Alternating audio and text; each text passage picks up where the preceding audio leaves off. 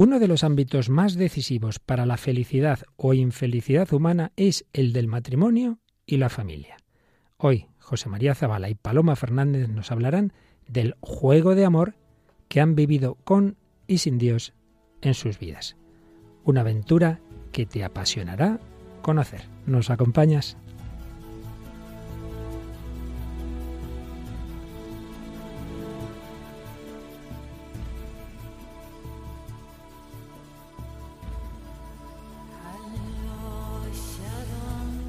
El hombre de hoy y Dios, con el padre Luis Fernando de Prada.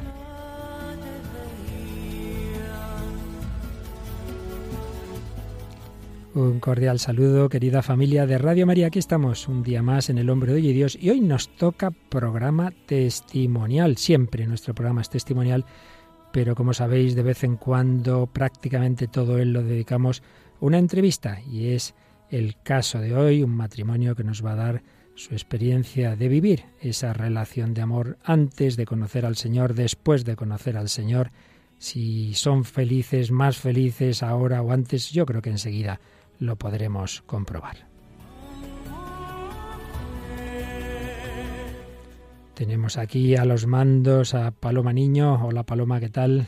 Hola, Padre Luis Fernando, y un saludo también a todos los oyentes. Encantada de estar aquí en el programa. Y ya sabéis que tenemos comunicación con todos vosotros a través de correos, de Facebook, son muchos y últimamente no os los habíamos contado, pero bueno, por lo menos un par de mensajitos del Facebook, Paloma. pues tenemos varios de Luis Mariano González Muñoz y hemos seleccionado el siguiente. Magnífico y muy denso, habla del programa anterior. Hay dos frases que destaco. La satisfacción de la propia vida tomada como un todo y que la felicidad se encuentra en los hechos cotidianos y aburridos y quizás nos pase lo que en Ciudadano Kane, que al final de nuestro camino solo recordemos nuestro trineo. Solo pido hacer felices a los que están a mi alrededor hasta el próximo martes. Y tenemos también otro mensaje seleccionado de Teresa Montón López. Dice, los humanos son felices solo a ratos, me refiero cuando se compran el último modelo de coche y luego ya no, porque la felicidad está dentro de uno mismo, aceptarse como se es, gordo, menos inteligente, con menos dinero, y saber que se tienen otras muchas cualidades preciosas. Bueno, pues os agradecemos como siempre estos y otros muchísimos mensajes. Estamos en esa comunicación, seguimos en ella, pero vamos adelante, vamos a aprovechar bien este programa, esta edición 174 del Hombre de Hoy y Dios.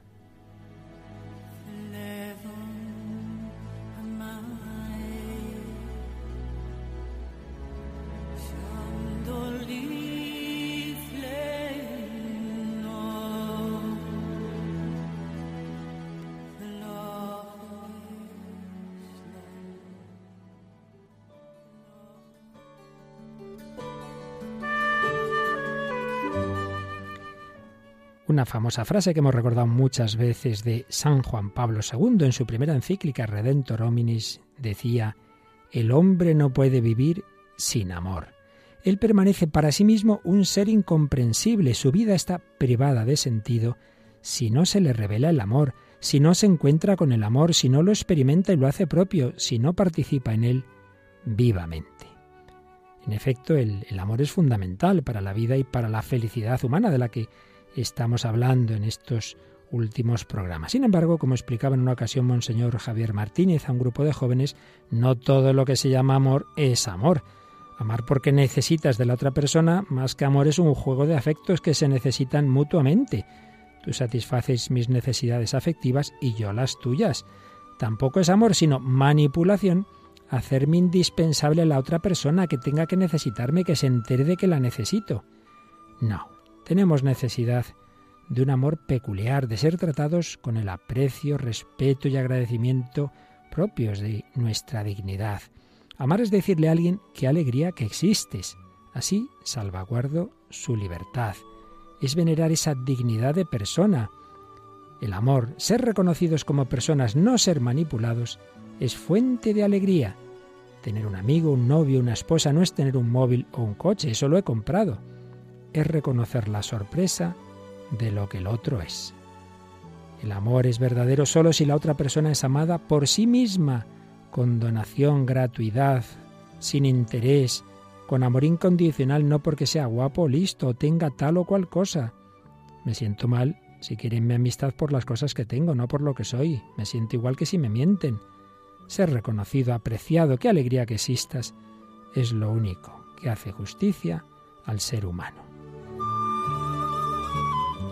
Amor por lo que soy, que sea fiel, pase lo que pase. Amor misericordioso, somos seres que cometemos errores. Y amor eterno, que no se termine. A nadie le gustaría oír, te voy a amar por un año y diez días.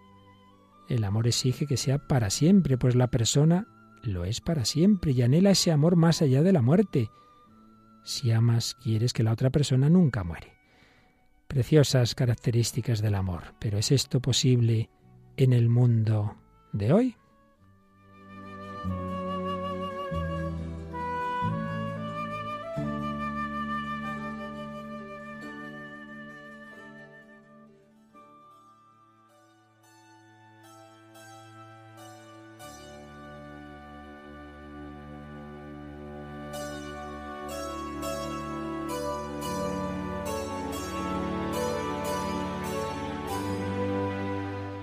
Pues aquí estamos, queridos amigos, en Radio María. Vamos a tener hoy un testimonio, un testimonio a dúo, un testimonio matrimonial, puesto que tenemos en Radio María la visita, que agradecemos mucho, del escritor y periodista José María Zavala y su mujer Paloma Fernández. José María, bienvenido. Muchas gracias. Bueno, dos palabritas de presentación. Tú eres periodista, has escrito libros de historia, de los Borbones, no sé cuántos más personajes más y últimamente del Padre Pío, también un libro testimonial con tu, con tu mujer. Bueno, preséntanos, preséntate un poquito ante nuestra audiencia. Bueno, la verdad que sí, soy periodista y, y bueno, mi vida tiene un antes y un después. Hablaba usted hace unos momentos del amor, ¿no? El amor, Dios es amor. Dios es el amor con mayúscula y yo estuve muchos años apartado de Dios. Eh, la vida giraba alrededor de mí, era el epicentro de todo, era un egocéntrico tremendo, tenía todo materialmente, un buen piso, una buena casa, un buen coche, un buen trabajo. Pero gracias a la infinita misericordia del Señor, a la que usted también apelaba, ¿no? El Señor me hizo ver que era un profundo desgraciado, porque me faltaba lo más importante, que es Él. Él es el amor, Él es la esperanza, Él es el sentido de mi vida. Pues seguro que va a ser muy interesante cuando nos detalles cómo pasaste de ese vacío de no conocer al Señor a conocerlo. Pero vienes con tu mujer Paloma. Un cordialísimo saludo, bienvenida también a Radio María. Gracias, igualmente. Además eres, ya me has contado a veces programas que oyes, eres oyente de Radio María, ¿verdad? Sí, siempre que, bueno, pues que llevo a los niños al colegio, por la mañana, por la tarde, pues siempre estamos escuchando Radio María, ¿no? Y además ayuda mucho, pues eh, el rezo del Ángelus, por ejemplo, eh, pues eh, programas pues que te ayudan mucho, ¿no? En tu vida y a, a los niños les gusta, vamos, les gusta mucho ir a, a Monseñor Munilla, ¿no? Caramba, qué nivel. y Borja se queda ahí como muy, muy pensando, ¿no? O sea. ¿Qué edades tienen vuestros hijos?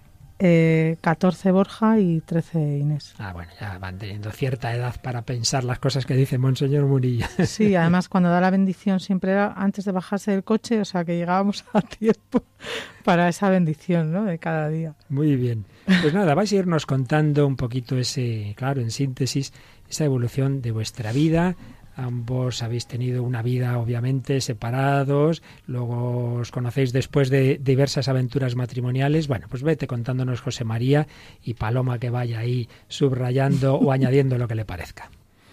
Yo estuve sumido, y se dice pronto, nueve años en un proceso de nulidad matrimonial.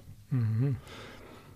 eh, lo que fue una promesa hecha a mi madre en el lecho de muerte, porque bueno, ella murió de un cáncer de páncreas. Tuve la, el inmenso privilegio de poder estar con ella durante mes y medio las 24 horas del día. Y, y, la última vez que estuve con ella, que ella estaba consciente, me abracé como un niño recién nacido llorando, ¿no? A ella. Digo, mamá, lo único que te pido es que cuando estés ahí arriba, te acuerdes de mí. Y mi madre, que tenía una fortaleza admirable, me dijo con una pasmosa serenidad, sí, hijo, pero tienes que intentarlo. Yo capté inmediatamente ese mensaje. Intentarlo significaba poner en marcha mi proceso de nulidad matrimonial. Yo estaba convencido, ojo, esto es muy importante recalcarlo, en conciencia de que mi matrimonio era nulo, o lo que es lo mismo, no había existido a los ojos de Dios. Y lo que se convirtió en una promesa se hizo luego un juramento ante Dios. ¿no? Estuve muchas veces, nuestros oyentes tienen que entenderlo, tentado de arrojar la toalla. Pero gracias a esa infinita misericordia del Señor, gracias a lo que mis padres rezaron por mí, creo firmemente en la comunión de los santos, que decimos en el credo, ¿verdad? En la Santa Misa cada día. Estoy convencido que nosotros nos salvaremos no por nuestros méritos, en mi caso cero, sino por lo que otras personas han rezado por nosotros, ¿no? Y en este caso mis padres, ahora desde ahí arriba, ¿no? Y mi vida dio un vuelco cuando menos lo esperaba, como actúa el Señor siempre, ya te puedes empeñar humanamente en algo que si el Señor y no es la voluntad de Dios no quiere, no sale nunca. A mí me ha pasado mil veces. Y de repente eh, empecé a llorar de la manera más inesperada. Estuve horas enteras llorando. Incluso llegó a formarse un pocito con mis lágrimas en el suelo. Paloma estaba allí y lo vio. Y lloré por haber ofendido tanto a Dios, tan gravemente y sobre todo con tanta indiferencia durante tantos años. Estuve 15 años sin pisar un confesionario. Y mi vida dio un vuelco un 5 de agosto. Luego me enteré que era la festividad de la Virgen de las Nieves. Qué día tan especial, ¿verdad? 5 de agosto de 2009, como quien dice anteayer. Le hice la solemne promesa a la Santísima Virgen de rezar el Santo Rosario todos los días de mi vida. Y el Padre Pío había irrumpido meses antes en mi vida. Y nueve meses después, es decir, el 5 de mayo de 2010, obtuve la nulidad matrimonial. Nueve meses después. Nos fuimos a San Giovanni Rotondo antes. Que es donde está enterrado el Padre Pío. Donde está enterrado el Padre Pío y donde su cuerpo será expuesto por expreso deseo del Papa Francisco, ¿no? Del 8 al 14 de febrero de 2016, coincidiendo con el año de la, de la misericordia, ¿no? Qué, qué, curioso, ¿no? Que entre todos los santos el Papa Francisco elija al Padre Pío, ¿no? Él es devoto del Padre Pío, me consta, por una anécdota sucedida en, en Buenos Aires cuando él era cardenal. En la Catedral Metropolitana hubo una hija espiritual del Padre Pío que fue allí con una reliquia, un trocito pues del paño que cubría una herida del costado del Padre Pío, y al verlo, entonces el cardenal Jorge Bergoglio, pues eh, se la pidió por favor y se retiró unos minutos a hacer oración con esa reliquia. ¿no? Eh, y, bueno, eh, fuimos a San Giovanni Rotondo para escribir un libro que yo pensaba que era un libro mío, pero que no es un libro mío, es un instrumento del Padre Pío para causar estragos en las almas, hmm. como está siendo, es impresionante. Pero no corras tanto, José María. Vamos a explícanos un poquito más cómo fue esa tu vida sin Dios. ¿Por qué estuviste 15 años sin confesar? Porque tú habías tenido de pequeño una educación religiosa, por lo que cuentas tus padres te dieron esa formación. ¿Qué pasó? ¿Por qué te alejaste? ¿Por qué vivías con muchas cosas pero sin Dios?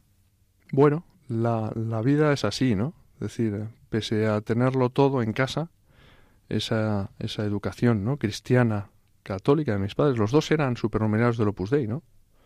Mi padre en concreto ofreció su vida por Juan Pablo II, el mismo año del atentado, el 13 de mayo de, del 81. Nos enteramos, en la familia no sabíamos nada, por su director espiritual, un sacerdote del Opus Dei. Y había tenido la sangre fría, porque él era un hombre muy sano, ¿no? O sea, rara vez había pisado, pisado la consulta de un médico, era joven, fuerte. Murió el mismo día que operaron al, le operaron el mismo día que al Papa y murió el 7 de agosto del 81, ¿no? Y él murió en Alicante. Cuando regresamos a Madrid, había dejado bajo llave en un secretero a mi madre las instrucciones, pues la póliza del seguro, las cuentas corrientes. Y nos quedamos helados, todos. Porque había tenido, como decía, la sangre fría de redactar de su puño y letra su propia esquela. Y poner su propio epitafio. Y decía simplemente, hizo siempre la voluntad de Dios, o mejor dicho, luchó. Me quedé siempre con ese verbo desde mi conversión, luchó siempre por hacer la voluntad de Dios pocas lágrimas y falta y mucha oración que falta le hacen. Qué bonito. Y ese verbo es el que Porque claro, hablábamos de la conversión, la conversión es de todos los días. Es solo el que persevera, lo dice Jesús claramente, se salvará, ¿no? Ahora bien, yo le pido al Señor, y está siendo así desde que tuve esa conversión, que cada vez que me que caigo, que es una y otra vez, pues vaya al sacramento de la penitencia, ¿no? A pedir perdón, a hincarme de rodillas en el confesionario y pedir perdón de corazón arrepentido al Señor y vuelta a empezar, ¿no? Así que me quedo con ese verbo, luchó siempre por hacer la voluntad de Dios. Ojalá se pueda decir también de mí lo mismo algún día. Y de todos nosotros. Bueno, Paloma, pues cuéntanos ahora tú un poquito que tú estás ahí muy contenta escuchando hablar a tu marido, pero no, no, tú estás aquí en el programa. ¿Cómo fue tu vida antes de conocerle a José María? Y creo que también tú tuviste otro matrimonio nulo. En fin, si nos quieres decir dos palabras de eso, es la primera etapa de tu vida. Yo, pues un poco como José María, vengo de una familia eh, católica, practicante, y bueno, pues eh, la verdad es que yo siempre he tenido fe, ¿no? Pero ahora, cuando tienes esa conversión, te das cuenta pues que es una fe como sin obras, ¿no? O sea, muerta, ¿no? Y que no, que no sirve, ¿no? Puedes tener mucha fe, puedes rezar mucho estampitas, todo lo que tú quieras, pero, pero bueno, creo que, que Dios hace las cosas con, o sea, haciéndolo como, como tiene que ser, ¿no? Que a veces no, humanamente hay cosas que no entiendes, ¿no? Y dices, Dios mío, ¿cómo he podido hacer todo esto, ofender tanto a Dios, ¿no? Pero pero él sabe porque lo, lo hizo en mi caso, ¿no? Entonces, de un mal saco un bien, ¿no? Eh, yo la verdad es que, bueno, pues hasta, hasta que me planteó José María el tema de la nulidad, es que me sonaba chino totalmente. ¿no? Había oído algo, pero vamos, que tampoco mm, me lo había planteado, ¿no? Entonces, cuando nos conocimos, pues enseguida eh, nos dimos cuenta pues que había que que poner en marcha este, este proceso de nulidad porque los dos sabíamos que no había habido matrimonio, ¿no? Y eso era es lo importante. Yo, bueno, tampoco voy a profundizar en temas más... Sí. Pero sé que eso lo tenía muy claro, ¿no? O sea, estabais convencidos interiormente, en conciencia, de que vuestros matrimonios previos no habían sido tales, pero, pero claro, una cosa es que estuvierais convencidos en conciencia y otra cosa es que hacía falta la objetividad de la declaración de la Iglesia, pero todavía no estáis convertidos, por tanto, empezasteis al principio a convivir maritalmente sin estar casados. Eso es, eso es. Entonces, bueno, pues hay un antes y un después, que decir, pues eso, una vida pues normal, o sea, pues yo era una chica normal y corriente, o sea, y lo he sido siempre, pero es verdad que mi vida, pues... Mm, quiero decir, sí he mirado mucho hacia Dios, o sea, hacia el cielo, diciendo, bueno, pues, pues eso es lo primero en mi vida, ¿no? Eh, entonces, bueno, pues nos conocemos y ahí es cuando empieza, pues, pues otra etapa distinta, eh, sin convertirnos, sin esa conversión, como usted decía, ¿no? Eh, una vez que cuando ya llega su conversión detrás la mía, pues te das cuenta todo lo todo lo que has ofendido a Dios, ¿no? Y, y precisamente porque convivíamos maritalmente, pues claro, es cuando eh, José María ese mismo día pues me dice mm, no podemos seguir durmiendo juntos y cada uno tiene que irse a una habitación separados. Y en ese momento ya teníais hijos, me parece. Sí, ya teníamos nuestros hijos que, bueno, pues tenían ya eh, nueve y ocho años. Entonces, la verdad es que fue un antes y un después, porque mm, te conoces, pero no te conoces. Quiero decir, o sea, yo, yo he rezado mucho, ¿no? Para... Bueno, pues sí, la verdad que yo creo que Paloma se quedó alucinada cuando eh, ese misma, esa misma tarde, el 5 de agosto, cuando yo tuve esa conversión, ¿verdad? Hablo con ella y le digo, mira Paloma, tenemos que vivir como hermanos. Y eso me recuerda a un amigo mío que apareció en una charla del Padre Pío en Jesús de Medinación, en la cripta me viene con el libro en la mano y me dice, mira, Chema, me llamaban así en la Universidad de Navarra, Chema. Dice, tuve que leer varias veces tu nombre para convencerme de que este libro lo, lo habías escrito tú. pues esto es lo mismo. Paloma aquella tarde dijo, pero tú estás loco, pero bueno, no me quieres. Se lo tomó en el sentido de que yo no la quería, ¿no? Pero al final, gracias a, a Dios, nos fuimos a confesar al día siguiente a Santa María de Caná y había un sacerdote al cual yo conocía del colegio, pero cuando no era sacerdote fue todo providencial. Y cuando después de hora y media, dos horas, que me ayudó con una paciencia encomiable a hacer el examen de conciencia, después de tantos años, me dice, no, no, un momento, no te vayas. Digo, Dios mío, sí, he recibido la solución. Dice, mira, quiero que sepas una cosa, José María. Yo conozco al decano del Tribunal de la Rota. Cuando abran el tribunal en septiembre, le voy a llamar, voy a desayunar con él y me voy a enterar por qué tu caso lleva más de dos años metido en un cajón. Y entonces es cuando dice, Dios mío, todo esto es providencial. Todo es providencial. Borro automáticamente las palabras de mi diccionario personal, fortuna, suerte, casualidad, y las sustituyo por providencia y causalidad. José María, estamos hablando de ese 5 de agosto, de ese día decisivo para ti, para Paloma, pero explícanos un poquito por qué te conviertes ese 5 de agosto, por qué esas lágrimas que ocurrió, ¿Qué, cuáles fueron los preparativos, si los hubo o si fue repentino. Teníamos unos amigos que fueron los que nos dieron a conocer al Padre Pío. Nos invitaron a su casa a ver una película magnífica, que se titula Padre Pío, producida por la RAI. Usted asiente ya seguro que lo ha visto. Sí, sí, hace años. y entonces, cuando íbamos en el coche, yo le comenté a Paloma, Paloma, menudo rollo que nos vamos a cascar. La película de un fraile que dura tres horas y media, lo que hay que hacer por amistad. Ese era el, estado de mi alma en ese momento. ¿eh?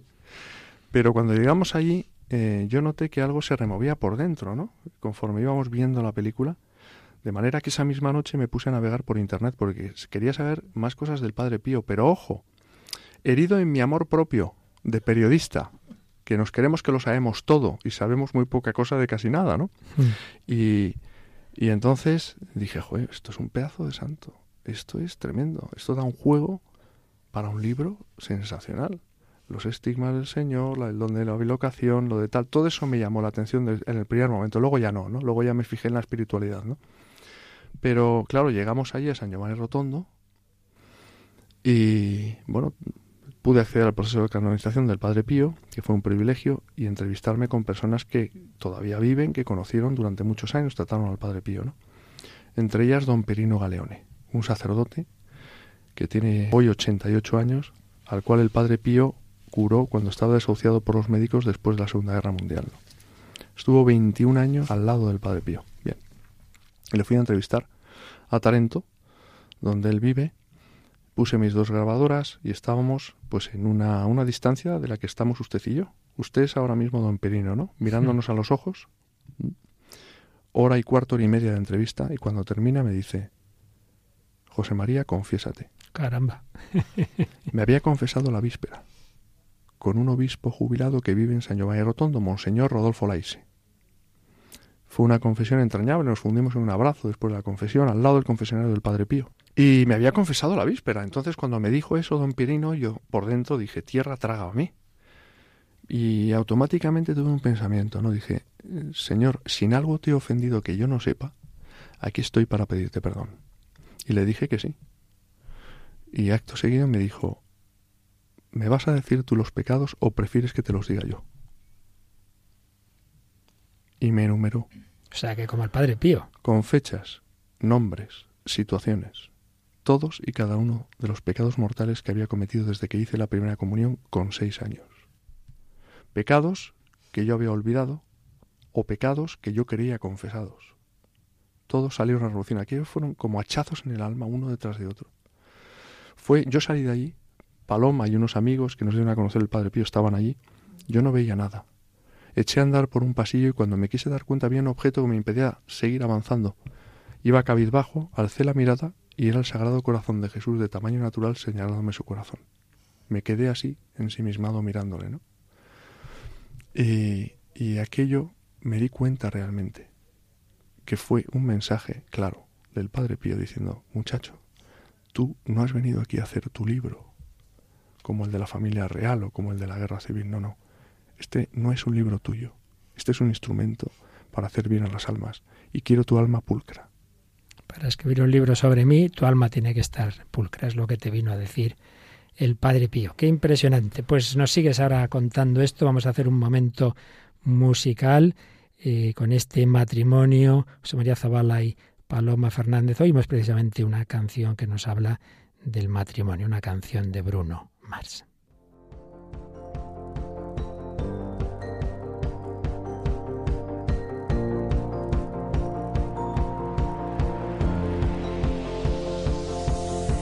It's a beautiful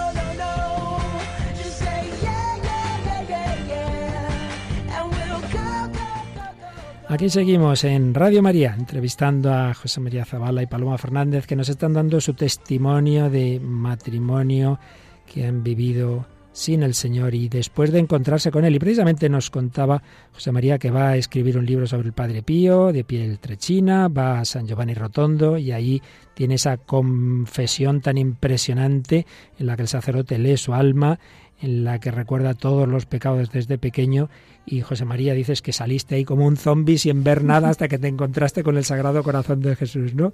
¿Qué, ocurrió a continuación? Bueno, tu mujer estaba ahí, ¿no? ¿Qué, qué, qué decías tú, Paloma? Dice, ¿qué le pasa a este? ¿Qué le han hecho? ¿O qué? Pues él salió como, o sea, ni te miraba, o sea, eh, era como una mirada perdida, ¿no? Y le veías totalmente, pues eso, desencajada la cara.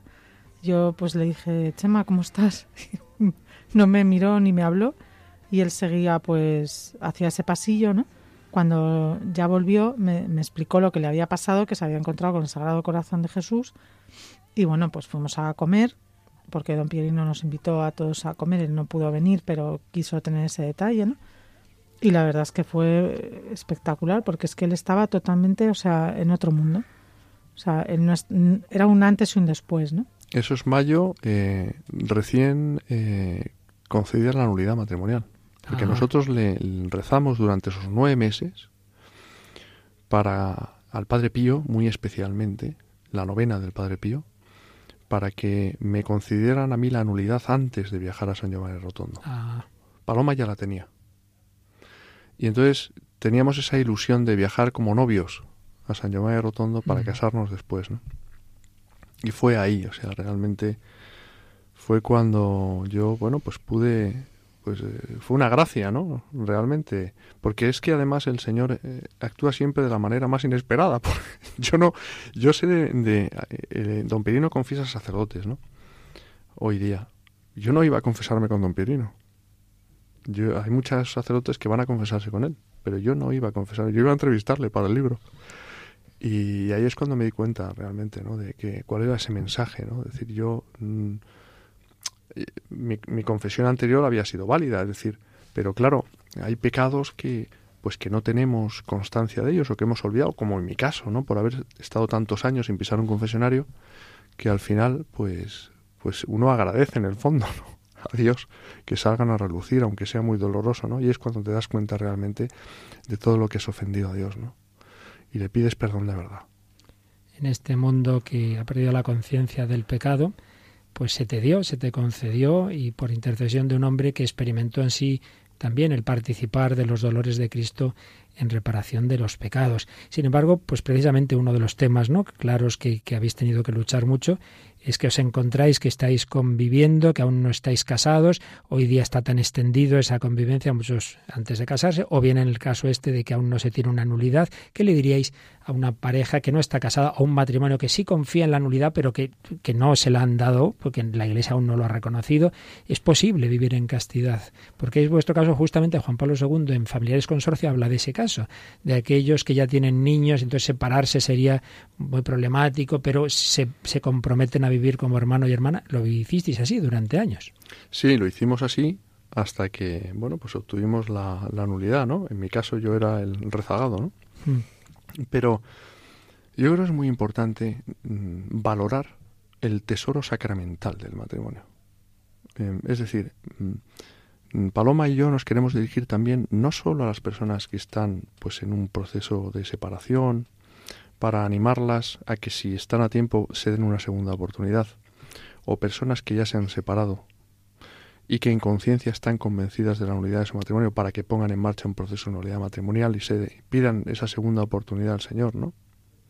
Sino para matrimonios también felizmente casados, a los nosotros conocemos algunos, sin dar nombres por supuesto, respetando su, su intimidad, faltaría más, personas de misa y comunión diaria que están en trámites de separación y nosotros hablamos con ellos y les decimos, pero bueno, estáis locos. Vosotros os dais cuenta de lo que estáis a punto de arrojar por la borda. Claro, a nosotros nos ha costado tanto llegar hasta aquí que gracias a Dios valoramos el tesoro sacramental del matrimonio. Y a esas personas también hay que decirles, tenéis que luchar, tenéis que seguir adelante, tenéis que... Hablábamos del amor al principio del programa, ¿no? El amor verdadero es eso, es, renunciar a ti mismo. Y cuando renuncias a ti mismo para darte a los demás es cuando eres realmente feliz. Yo cuando estaba siempre pensando en mí, en mi comodidad, en mis placeres, en mi vida, con un hedonismo ¿no? y con un egoísmo, era un profundo desgraciado. Cuando empecé a pensar en los demás, es cuando empecé a amar de verdad. Y, la vida no tiene sentido sin Dios. Eh, yo antes no, no visualizaba a Jesús, en el sentido de que le veía como un ser lejano, que no iba conmigo, ¿no? Desde que tuve esa conversión, por intercesión de la Santísima Virgen de las Nieves y del Padre Pío, Jesús y yo éramos hermanos. Es decir, eh, hasta el punto de que yo puedo decir que estoy enamorado de Jesús, de Cristo. Estoy enamorado hasta el tuétano. Y lo digo aquí en Radio María, y lo digo en cuarto milenio, y lo digo a donde vaya, me da igual, porque mm, como cuando tú quieres una persona, en este caso una persona que es Dios, que es lo más grande que hay, pues no te tiene que te da, no tienes que tener vergüenza. Lo decía Juan Pablo II, no os avergoncéis de Cristo, ¿no? Y es así. Yo no me avergonzo nunca de Jesús. Nunca. Y le pido ayuda a Dios para que lo primero que he hecho antes de venir a hablar aquí, en esta capilla que tienen delante del Santísimo, es rezar la oración del Espíritu Santo, que siempre rezo, siempre, siempre, antes de escribir o antes de hablar, para decir las menos tonterías posibles, ¿no? y sobre todo las cosas que hagan bien a la gente. Es a mí lo que me interesa. No me interesa nada más que ayudar a los demás. Después de estar tanto tiempo sumido en mí mismo, en mi egoísmo, después de haber tenido tantos, tantos pecados de omisión, de poder haber hecho bien a mucha gente que se ha cruzado en mi vida y que no lo he hecho, porque estaba pensando en mí, mirándome al ombligo, pues ahora te viene a la cabeza, ¿verdad?, ese refrán de nunca es tarde si la dicha es buena. Aprovechemos el tiempo, ayudemos a la gente. Cada uno donde estamos. Yo soy periodista en los medios de comunicación. Otra persona lo hará pues siendo abogado, siendo médico, siendo... Es decir, pero tenemos que preocuparnos por las almas, ¿no? Y es la, la única manera, de verdad, es mi experiencia personal, de ser feliz.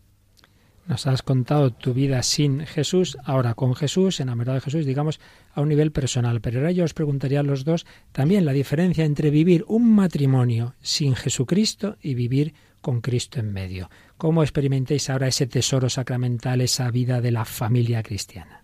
Bueno, pues nada que ver, o sea, antes era todo, quiero decir, más superficial, ¿no? Mm, o para que la gente lo pueda entender, más físico, ¿no?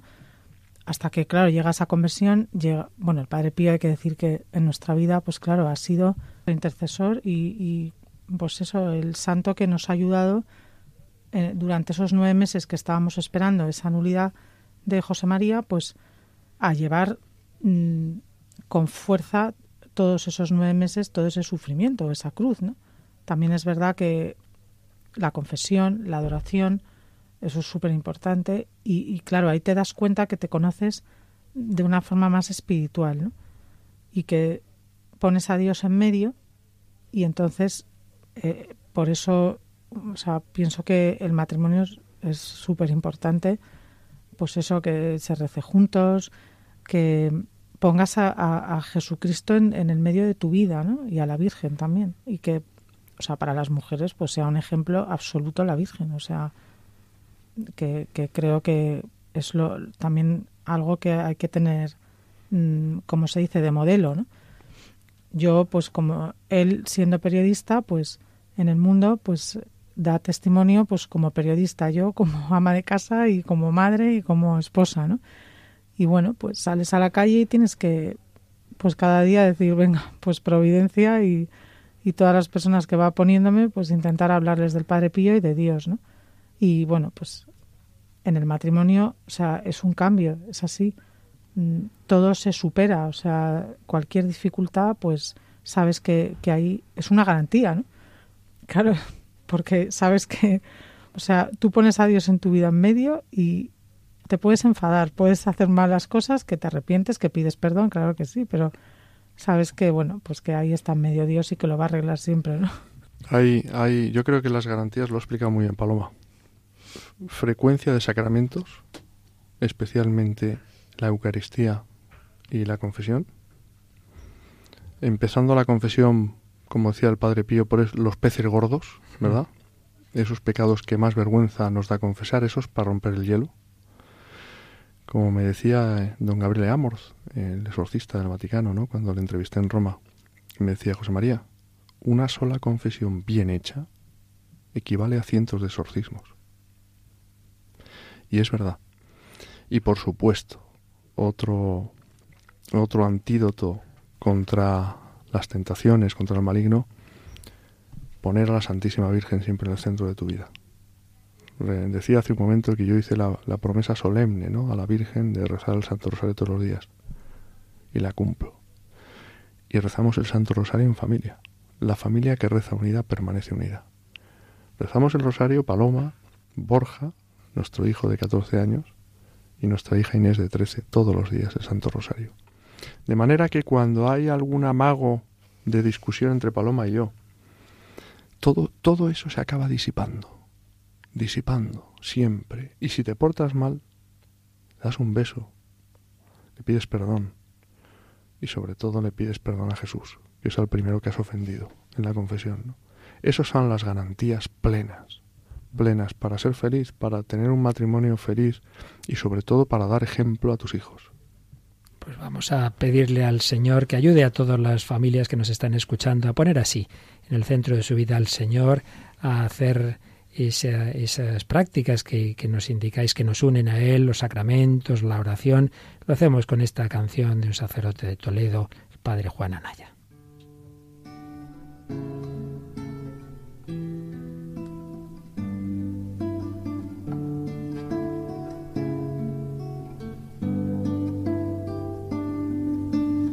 El amor. Hace familia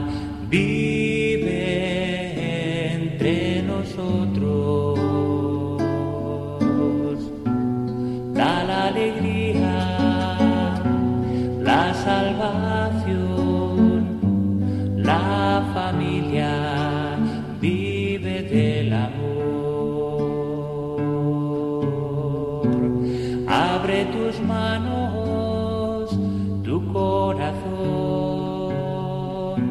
a tus hermanos de Dios, Jesús te llama, sigue su voz, la familia vive del amor.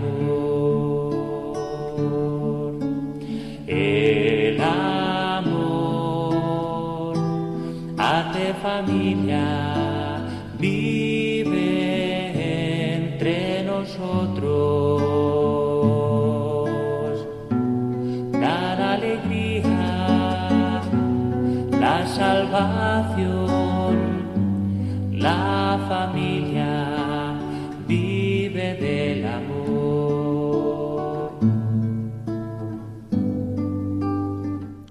Pues aquí seguimos en Radio María con Paloma Fernández y José María Zavala en esta entrevista testimonial. José María, has mencionado que entrevistaste al famosísimo exorcista de Roma, al padre Gabriel Amorz. Varias veces hemos dedicado aquí algún programa a ese tema, hemos hablado del Padre Amor, pero en dos palabras, tú que no solo con esa entrevista, sino otras investigaciones que has hecho, tienes un libro con el Padre Amor muy interesante que me leí, me acuerdo, sobre cómo luchar contra el demonio, en fin, en dos palabras, ante, este mundo que a veces unos se ríen y dicen que todos son mitos, que son, a veces, muchas veces, los más, los de la iglesia, veces los propios sacerdotes y tal, dudamos de eso. Otros, en cambio, quizás se obsesionan y ahí, y vaya que si creen en el demonio, que hasta están consagrados a él. Dos palabritas de lo que tú has descubierto en tus conversaciones sobre el demonio. Bueno, yo creo que lo primero es que el- la existencia del demonio es un dogma de fe que está en los santos evangelios.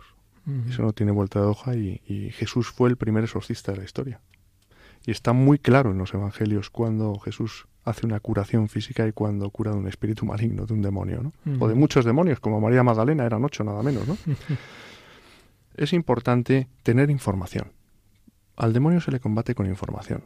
Y sobre todo los padres de familia. Tenemos una gravísima responsabilidad con nuestros hijos para preservarlos de todas las rendijas por las que se cuela el demonio en la sociedad de hoy. La Ouija no es un tablero de parchís. El tarot, la, la cartomancia, la brujería, el rock satánico, el macrobotellón. La noche de Halloween, el padre Amor se llevaba las manos a la cabeza a decir, pero José María, ¿cómo se puede celebrar una fiesta pagana que celebran las sectas satánicas en todo el mundo? Esto los padres debemos saberlo, ¿no? Y, y bueno, la devoción a la Santísima Virgen de la que hablábamos, el Santo Rosario, como le llamaba el Padre Pío, el arma, dame el arma, le decía un hermano suyo. Llegaba a rezar 34 rosarios completos al día, por una gracia especialísima, mientras pasaba 18 horas diarias en el confesionario, y como él tenía mucho sentido del humor, decía, y se, y se paseaba por el mundo, ¿no? Con ese don de la bilocación, ¿no? Eh, esas son, es decir, el demonio, la mejor artimaña, como decía Charles Baudelaire, ¿no? el poeta francés, la mejor artimaña del demonio es persuadirnos de que no existe. Mm. Hay sacerdotes, yo conozco alguno, que no creen en la existencia del demonio. Sin ir más lejos, cuando tocó un domingo un pasaje del endemoniado de Gerasa, el sacerdote dijo que era eh, un enfermo mental.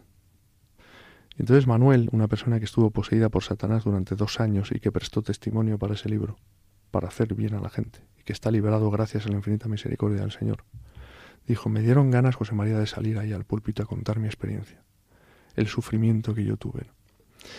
El demonio existe. No hay que tenerle miedo, hay que tenerle respeto, es un ángel caído y como tal una criatura superior al hombre, pero estando con Dios, que es infinitamente poderoso, con la Santísima Virgen, con San Miguel Arcángel, patrono de los exorcistas.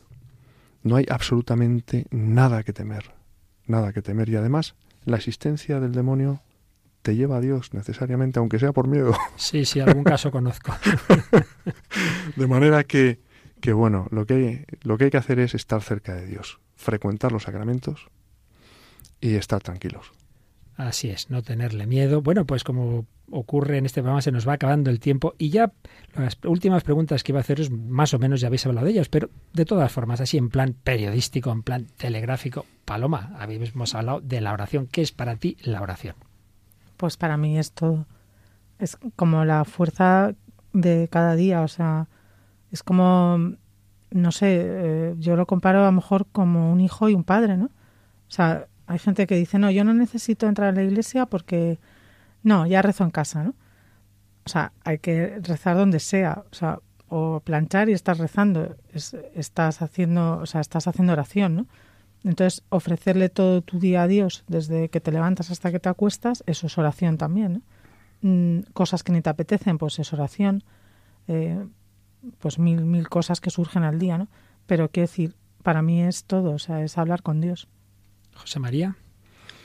La oración es eh, tener a Dios presente a cada momento, ¿no? O sea, eh, hablar con Él, hablar con Él, eh, bueno, contarle tus cosas hasta más anecdóticas, ¿no? Que al Señor, aunque las sabe, le interesa que se las cuentes. Y, repetir muchas veces, Señor, ten piedad de mí que soy un pecador, ¿no? Que nunca me suelte de tu mano y que, y que, y que persevere, ¿no? Que me, que me levante, ¿no? Yo, yo me conformo con eso, lo decía, ¿no? Con el, ese verbo de luchar, luchar. Sé que no conseguiré muchísimas veces hacer la voluntad de Dios, pero por su infinita misericordia y con la lucha y la gracia de Él, como decía mi padre, ¿no?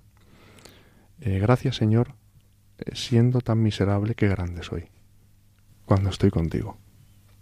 La oración nos da esa fuerza de Dios. Paloma, tu marido nos habla mucho de sus confesiones. ¿Qué es para ti la confesión?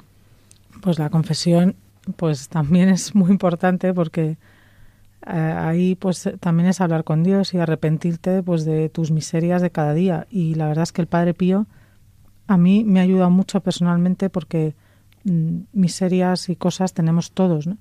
Mm, pues las mujeres tenemos otra serie de tentaciones, ¿no? Y él te va como puliendo el alma, ¿no? O sea, te va como haciendo y intentando pues que, que pues que vayas a Dios.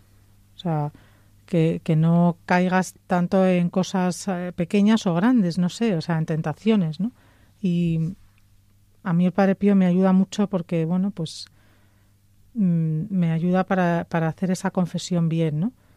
Eh, hacer, o sea, reflexionarla bien, pensarla y, bueno, se te pueden olvidar a veces cosas, pero, pero bueno, intentas por lo menos confesar o sea, yo no, yo no me marco la confesión como algo semanal, que dicen, bueno, con que lo hagas semanal es suficiente, ¿no? O una vez al año a veces te dicen es suficiente, no. Yo si esto es pedir perdón a tu padre, o sea, es lo que decía antes, ¿no? Pues que tú pasas delante de la iglesia y cómo no vas a entrar a, a saludar al Señor, o sea, si es que tú pasas por delante de casa de tu padre y no vas a entrar a verle, ¿no? O sea, es una manera a lo mejor un poco así de explicarlo, pero yo es como lo siento, ¿no? Sí, sí, sí. Y con la confesión hay una ayuda que no es lo mismo, evidentemente, que es la dirección espiritual. ¿Consideráis que es conveniente, que es necesaria para un matrimonio también? Es imprescindible. Es imprescindible. Hasta el Padre Pío tenía director espiritual, ¿no? Y era un santo. O sea, que, que es imprescindible porque yo, al margen de que nosotros tenemos un director espiritual, el Padre Pío es nuestro director, director espiritual en el cielo, ¿no? Y, y es el que verdaderamente mm, te dice, vamos a ver, tú cuando vas a confesarte, te tienes que confesar del dolor de tus pecados de haber ofendido a Dios. O sea, yo, por ejemplo, discuto con Paloma y yo le pido perdón a Paloma. Pero realmente a quien estoy ofendiendo, por encima de todo, es a Jesús, que me ha puesto a Paloma en mi vida y no la estoy tratando como merece. De manera que, que es que muchas veces yo antes me confesaba, ¿no? Decía, jo, pues qué pena porque me he portado mal con Paloma. Pero con quien me he portado mal es con Jesús. en primer lugar. Claro, Claro. tener asumido perfectamente, ¿no? Que decir que estamos ofendiendo a Dios en primer lugar y a todas las personas que nos ha puesto buenas en esta vida, ¿no? Para estar cerca de Él. Paloma, eh, también hemos hablado de la Eucaristía. ¿Qué significa para ti la Santa Misa, la comunión? Pues la Santa Misa, eh, hasta la conversión, pues la verdad es que yo iba a misa, pero bueno, realmente, o sea, no tenía mm, mm, como pensar ahí está Jesús, ¿no? Eh, a partir de ese día, pues te das cuenta todo lo que le has ofendido, todo lo que no has ido a misa y, dices, madre mía, o sea, ahora quieres como recuperar, ¿no? Todo ese tiempo y, y ves que no tienes ni vida, ¿no? Que, que el día son 24 horas y, y a veces, pues por la vida y el estrés que llevamos, pues lo primero que tiene que, ser es, es lo que tiene que ser. Porque si en tu vida no pones a Dios, o sea, mal vas, eso está claro. Mm, pero es súper importante, o sea, es, es, es, tiene que ser el centro de tu vida, o sea, y más en un matrimonio, o sea, tiene que ser el centro de, o sea, el estar unidos con Dios. Entonces, a veces, pues, yo qué sé, por trabajo, por lo que sea, no se puede, pero, pero todo lo que puedas ir a misa, pues vamos, eso es un regalo del cielo. Armas que nos da el Señor, los sacramentos, muy particularmente la Eucaristía, la confesión, la dirección espiritual, la oración, y con todo esto es posible que unas personas, que un matrimonio, que una familia viva feliz, ya sabemos que la felicidad plena es en el cielo, por supuesto, pero seguro que esa pregunta que con la que siempre termino ya la habéis respondido implícitamente, ¿se es más feliz con Cristo o sin Cristo? No es que se sea más feliz, es que es la única forma de ser feliz. es que no hay otra forma. Yo, en mi experiencia personal, hablo por mí.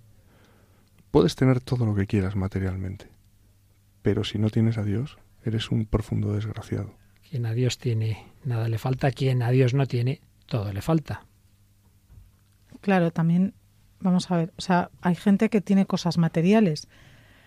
O, en, pues tú, uno tienes más, otros tienen menos. O sea, pero lo que yo pienso que también hay que dar gracias a Dios cada día por lo que se tiene.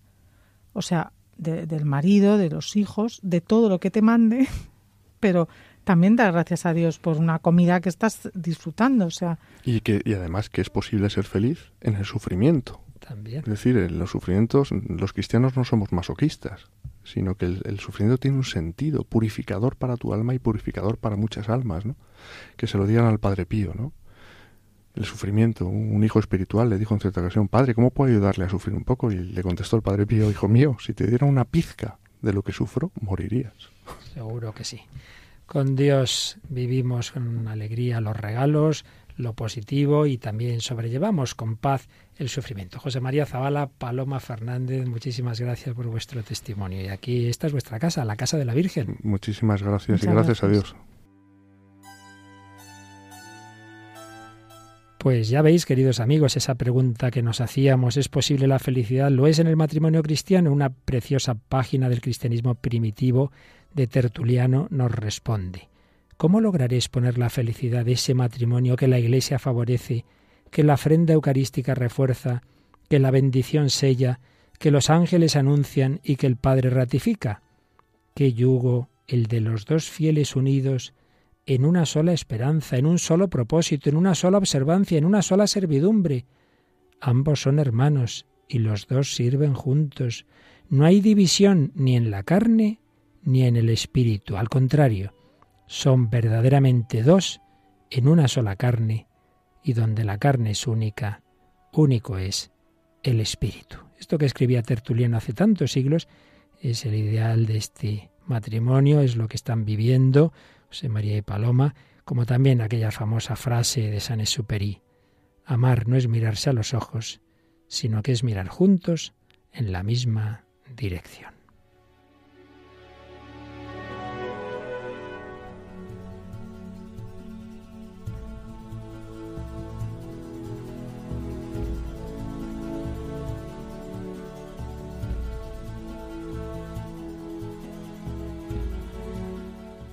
Bueno, pues a la otra Paloma, Paloma Niño, ¿qué te ha parecido esta entrevista? Pues impresionante, yo siempre vengo a estas entrevistas y al final pues es como que me quedo siempre asombrada, me viene muy bien a mí la primera y me sirve para luego recomendar a todos que, escuchen estos programas y que los pidan después para poderlos escuchar también en casa más despacio porque hay mucho, mucho que, reflexionar. Así que el que quiera escucharlo de nuevo o quiera regalárselo a alguien que diga, uy, a este matrimonio que le va a venir o a esta persona o a esta familia, pues le recordamos cómo puede hacerlo. Pues puede ser en el teléfono de atención al oyente 902 500 518 o también en el correo pedidos de programas.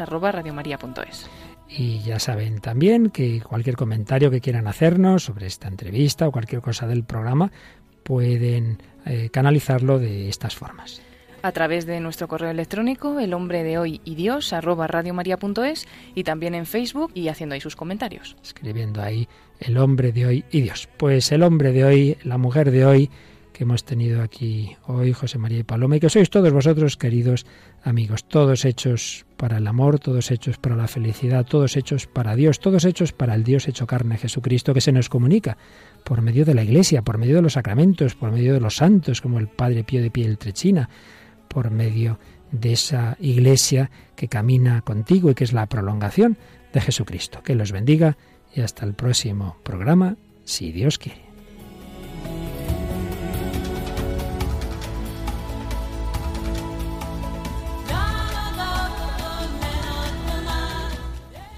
Así concluye El hombre de hoy y Dios, un programa dirigido en Radio María por el Padre Luis Fernando de Prada.